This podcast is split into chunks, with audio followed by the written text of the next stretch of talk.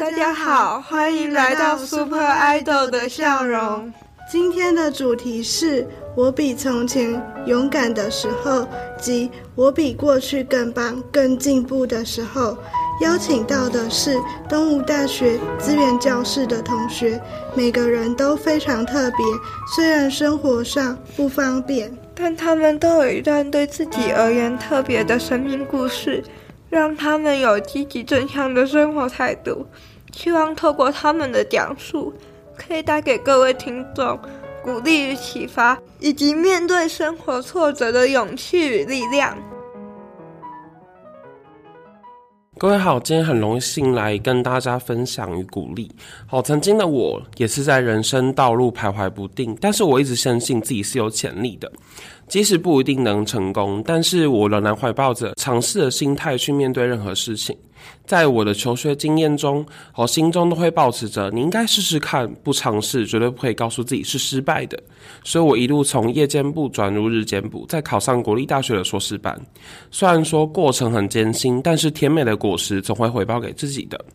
在此勉励各位学弟妹，无论是在课业、人际关系等，啊，或者说面临挫折时，你都应该保持着多尝试，并且转念使自己的人生有不一样的风采。好，这是我的分享。我是个身身体病弱的人，从小到大一直都在看医生和复健，而且手脚不协调。在我小时候去医院复健时，常常拿到治疗师送我的礼物。然后一整天都非常的开心。我现在长大了，不需要礼物了，但是我做了一些小礼物，都给一我的治疗师，请他把我做的品送给正在医院做护健的小朋友，因为我希望他们都能像我以前这样一样的开心。我做的拼豆。做的图案有和有小朋友最爱的皮卡丘啊、小小兵啊、角落生物、哈利波特、汪汪队立大功，很多很多的图案。我在我在请妈妈上网买材料之后，就开始做这些图案。那也有从网络上找图案做，那也很成功。等等于说在练习手的力气。的附件之一，那看到小朋友很开，拿到我的礼物也很开心，我也很开心。原来这就是助人为快乐之本。那我原本很紧张、很焦虑，那也需要适应新环境。那上课也很担心，呃，某个老师上课的规矩和上课的模式及作业量多不多？那也不知道老师是否知道我的状况。大一时上某一科必修课的时候，我因为听不懂老师在讲什么内容，我就开始很紧张，整节课下来一直默默的流泪，停不下来，心里非常害怕。后来实在撑不下去，就大哭了。助教就把我带到资源中心找老师，一直到学期末，大现在大二了，我还。是有一门必修课很焦虑，又哭了三个礼拜，但是我学会找老师求救协助，现在也不会哭了，因为我变得勇敢，可以忍住。谢谢大家。我觉得人很多时候太在意别人怎么看自己了，所以会没有办法去把自己打开。但是我们认识君伟的时候。就是会完全被他的阳光跟开朗吸引，然后你根本不会去注意到他有什么困难。所以，真的自信是一个，你当然你可以做任何你想要的样子，但如果你今天真的有想要改变，你的行动会吸引到很多人，你就真的会发光，然后吸引别人到你身边来。哇，好害羞！谢谢李欣的赞美。不客气，我很高兴可以成为你的朋友，是我荣幸。我也是，希望我们下次再见喽，大家拜拜。拜拜。大家好，我今天要分享的是我比过去更棒的时候。在我参加那次的大队接力比赛之前，我以为自己永远没机会参加校庆体育活动。那时国二的校庆快到了，大家都很努力的练习，而我因为身体的原因，一直都是只能担任在旁边帮大家顾东西、加油的角色而已。到了校庆当天，因为一个意外，我们班上少了一个队员，剩下的候补只有我了。面临让我上场或全班弃赛的选择，班导让我做决定。一直看着同学们练习的我，不想让大家的努力白费。其实那时也很担心自己能不能完成，而在大家的鼓励下，我鼓起勇气尝试，最后决定参加比赛。虽然结果并不理想，但这件事情让大家非常的难忘，也让我相信自己能够做到更多事情。国三时也因此受邀担任运动员宣誓代表。高中时的我，因为这些经验，变得更有自信，也在一群好朋友的陪伴下学习独立做事。高二时，家人让我带便当，于是每天早上我都要先去厨房放。我的朋友一开始原本会陪我去放，但后来因为一些原因，他没有办法陪我去，于是我决定自己去做。本来很担心自己无法完成。于是，另外一位朋友说愿意陪我去，但他只会在我真的没办法的时候帮我，希望我可以自己尝试看看。过了一阵子之后，我就可以自己去了。后来还曾尝试自己出去玩，自己去买东西。很多本来以为自己无法完成的事情，每当我完成后，都会觉得自己比过去更棒了。也是我一直愿意做不同挑战的原因。希望在未来大学四年中，还可以发现更多我能独立完成的事情。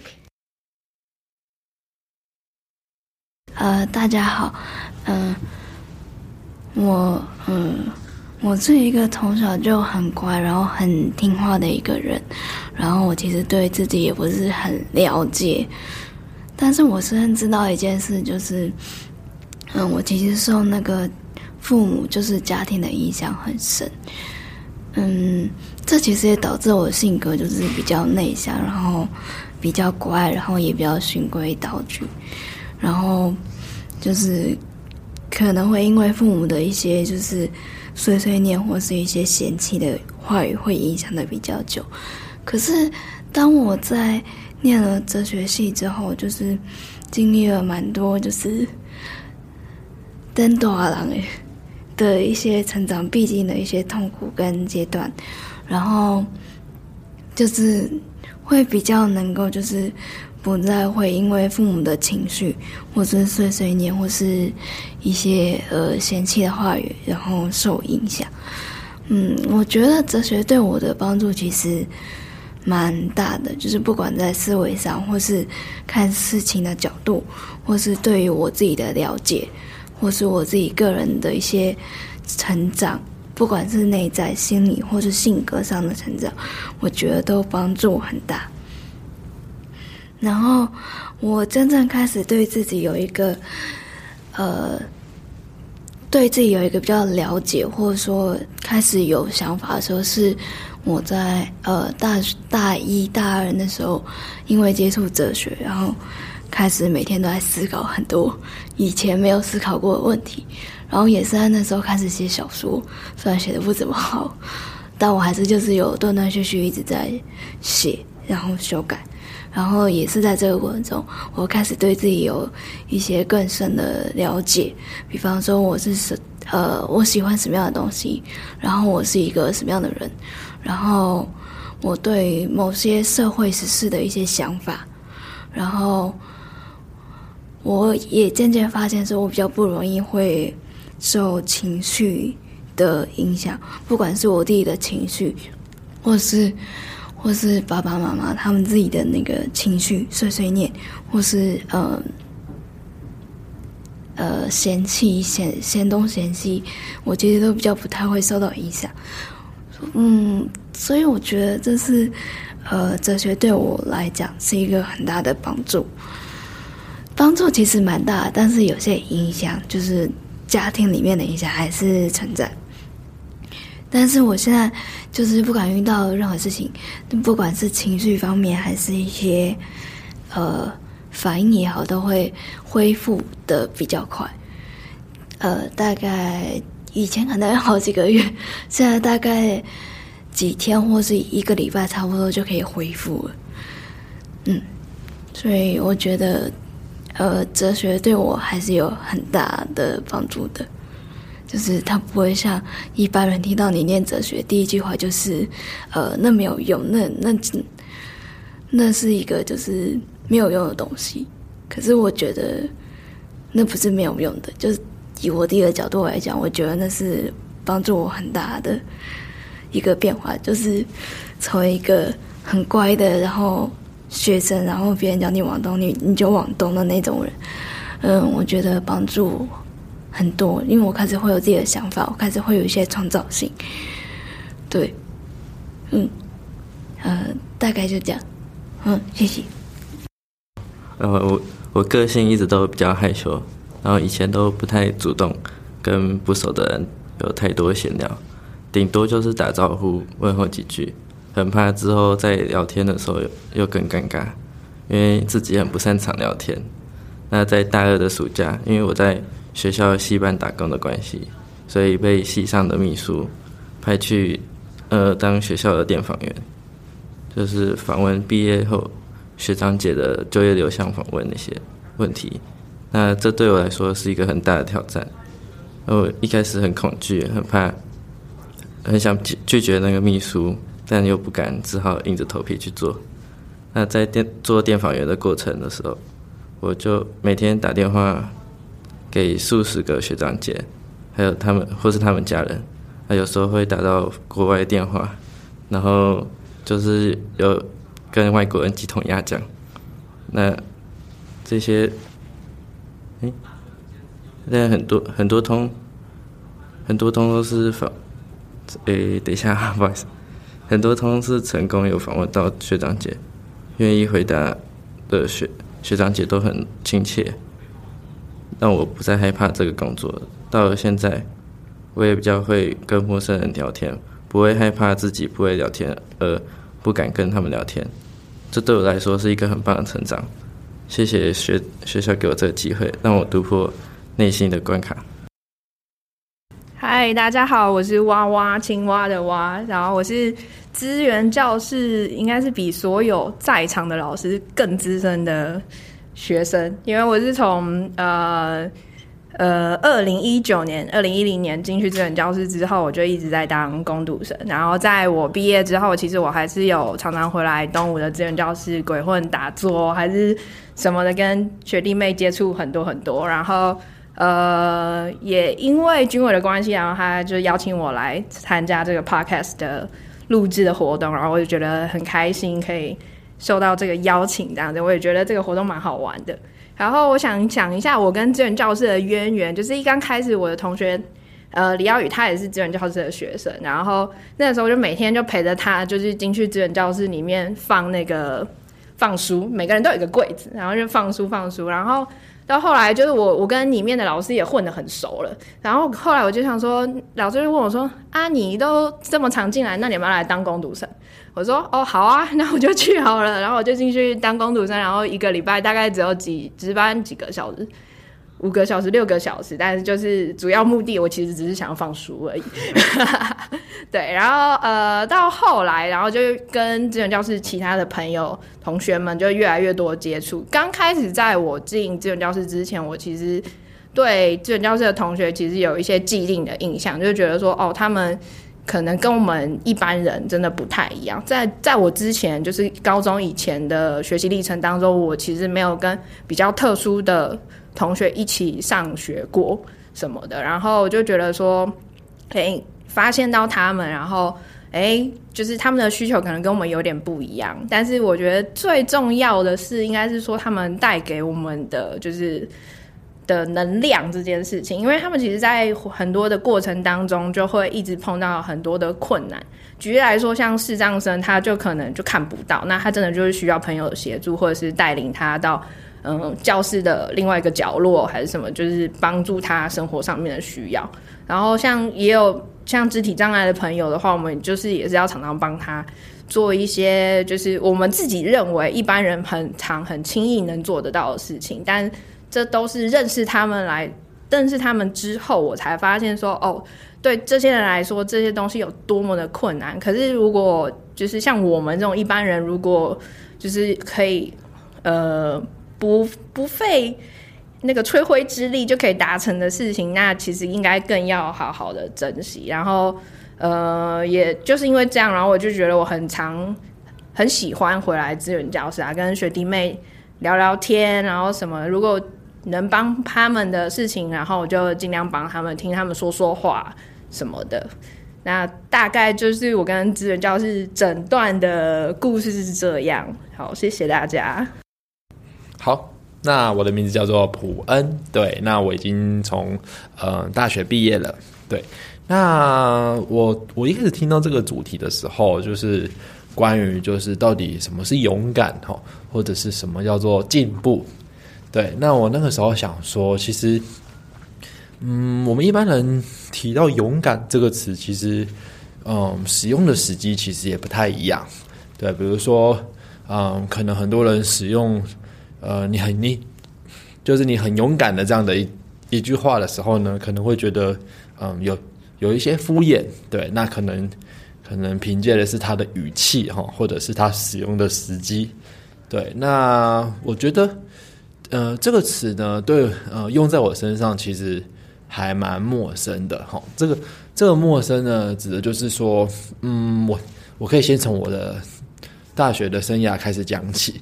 对，那很多时候，嗯，我在大学之前，其实有其实有很多都，呃，就是都是在应，呃，都是在应付别人的这样的一个状态。对，那很多时候，其实我那时候的成绩也不，嗯，就是也不是很好。对，所以，所以在那个时候呢，其实，嗯，很多时候就是，呃，就是很多的要求都达不到。对，可是，呃，后来后来到了大学之后呢，其实突然成绩就是慢慢的变好了。对，那其实心里面其实就有开始很多，嗯，对于自己的一些要求，好，或者是对于自己的一些期待。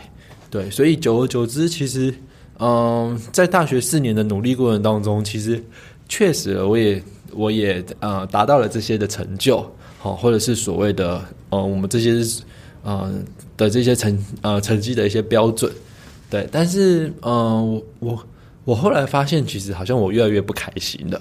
好，这个这个越来越不开心呢，指的是好像好像我只是在讨好，好，或者是我好像就是只是在啊单纯的应付这样子。对，那嗯，我觉得。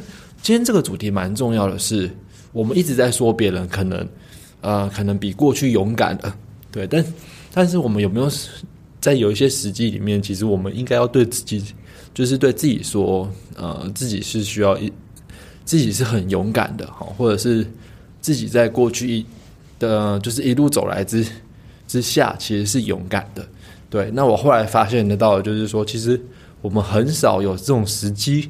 哦，或者是其实很少觉察到，其实自嗯自己在那个当下，其实是真的很勇敢的，对，所以我觉得今天分享一个小故事，就是我我我觉得勇敢其实不是别人来给你的，而是自己可以去呃肯定自己的，对。那像我呃我呃就是我近日其实有其实有接受到一些呃访谈的一些邀请。对，但是，呃，我后来考量到自己的一些状态，跟我其实，因为我因为因为我过去其实是很呃不，就是不习惯于拒绝于别人，对，但是我后来考量到自己的一些界限，跟自己，嗯，可能有一些顾虑，还有一些状态的问题，所以我其实勇于的整理我的想法，哈，去拒绝了他，对，所以其实，在这样的一个过程当中，我就开始反思，哈，然后。就会觉得说，哎，其实我，嗯，比现就是比过去其实是更勇敢的了。对，那我觉得这就是“勇敢”这个词，我觉得很重要的一个部分。好，大家好，今天是我第一次参加 Podcast 的活动。我们的主题是“我比从前更勇敢的时候”。还记得国小的时候，常常有因为不会解释而被误会的经验。例如，以前会很在意自己的脚需要矫正鞋的帮忙，不像其他孩子一样可以有好看的鞋子和优雅的走路姿态，也因此时常缺乏自信，也无心去改变自己的状况与心态，进而影响了情绪，认为除了自己，每个人都比自己优秀，可能永远无法进步。只有羡慕别人过着自己理想的生活。做出改变的时候，是我上国中的时候。除了因为经历许多事情，让我不再这样自卑，也交到了一些好朋友。是他们让我明白了自己不再是孤单一个人，不必过多的去想别人的看法。只要专注在能让自己更进步的事情上就好了。有时想休息一下也可以，只要自己一直在路上就行。写的过程中，我不断的回想、反思自己，凝练字句，希望把最真实的自己呈现出来。这样的自己虽然不是最优秀的。却是最坦荡、最勇敢的自我，也期许自己能够勇敢的面对不完美的人生。只要心中热爱，就能无所畏惧。谢谢大家聆听。我是一个在十七岁的时候被，就是被医生诊断出来有帕金森氏症的。那我小时候其实很好动，但是。我那时候知道自己有这个病症之后，就突然觉得啊，我这辈子好像就这样了。但是，算是过了大学这四年，花了很多时间去走出来，然后也很希望，如果自己在有限的生命之中，也很想要去做一些不一样的事情。所以我今年在毕业的时候，我去爬了玉山，然后。但是我在爬的过程中，其实还蛮痛苦的。然后再加上那那那几天的身体状况其实很不好，所以其实我在爬的过程中，有一度还是发高烧的状态。然后在晚上的时候，甚至冒冷汗啊，或者是整个人都在发抖，然后也睡不太好。但是我最后还是有坚持把它爬完了。因为那时候一路上我就一直听到大家跟我说：“哇，上面的风景真的很漂亮，而且这两天天气真的超级好的，所以你可以在山上看到很美很美的风景。”然后那时候其实也是身边的人的帮助啦，所以我才顺利的完成了那一趟就是非常艰难的挑战。那当我站在山顶的时候，就发现哇，这个风景真的好漂亮，就是我站在台湾最高的地方，然后看到这个世界。就突然觉得自己是不是已经没有什么做不到的事情了？既然我连这么难的事情都可以做到了，后来我就下山之后就还是发高烧，结果我去就觉得啊，不对不对，这个时间怎么会发烧呢？然后我去筛一次快筛，就发现我确诊，然后我应该是台湾唯一一个确诊，然后还登上玉山的第一人吧。谢谢大家。大家好，我是美好。那今天会想要跟大家谈论一下，就是，呃，我比从前更勇敢的时候。那提到勇敢这两个字，你通常会就想到什么呢？大多数的人可能都会想到你在受到挫折或者遇到困困难的时候，会选择，嗯。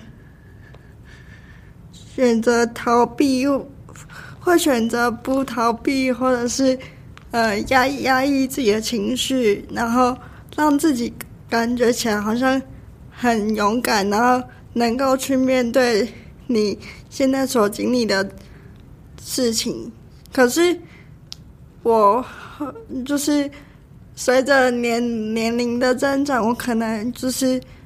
经历的一些事情，我发现，如果你能够，就是，呃，勇敢的接受自己，接纳自己所有的所有的情绪和状态的时候，你反而才能够比较真正的去面对你所在经历的一些事情。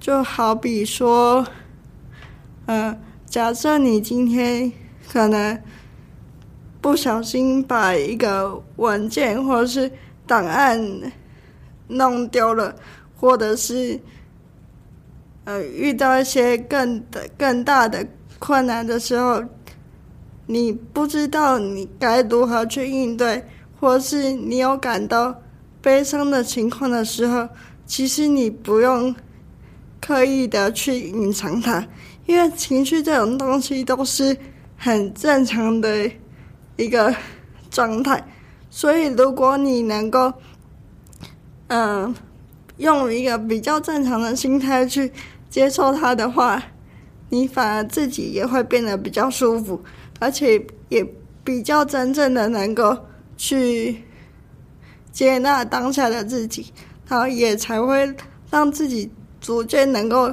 有这个力量，能够增长出来，去去面对你接下来所要遇到的任何事情，这样可能才会是你真正变勇敢的时候。嗯，对我来说，面对是一件很勇敢的事情。不管是面对过去的伤痛，现在彷徨的自己，或是对于未知的不确定感与害怕，我想我做过最勇敢的事情，大概就是每一次站在高处时，最后还是愿意走下来，继续面对所有，继续生活。这很不容易，至少对我来说。我必须在被绝望吞噬的同时，仍然坚定住不放弃的那颗心。嗯，你说坚定吗？一定会有坚持不住的时候，但是在每一次坠落时，总会有人温柔的、轻轻的把我接住，像是我的家人、室友、朋友。我愿意接受他们的帮助，然后再慢慢的站起来，走下去。最后，我想对自己说：“你很棒，即使生活带给你许多痛苦，但谢谢你坚持住了，谢谢你这么勇敢，谢谢你很努力，谢谢自己没放弃，谢谢你一路坚持到这里。”太阳依旧会升起，希望永远不灭息。晚安了，亲爱的自己。好啦，今天这集就到这里，希望大家喜欢我们的节目，也别忘记到下方给我们五星好评喽！Super Idol 的笑容，我们下次见喽！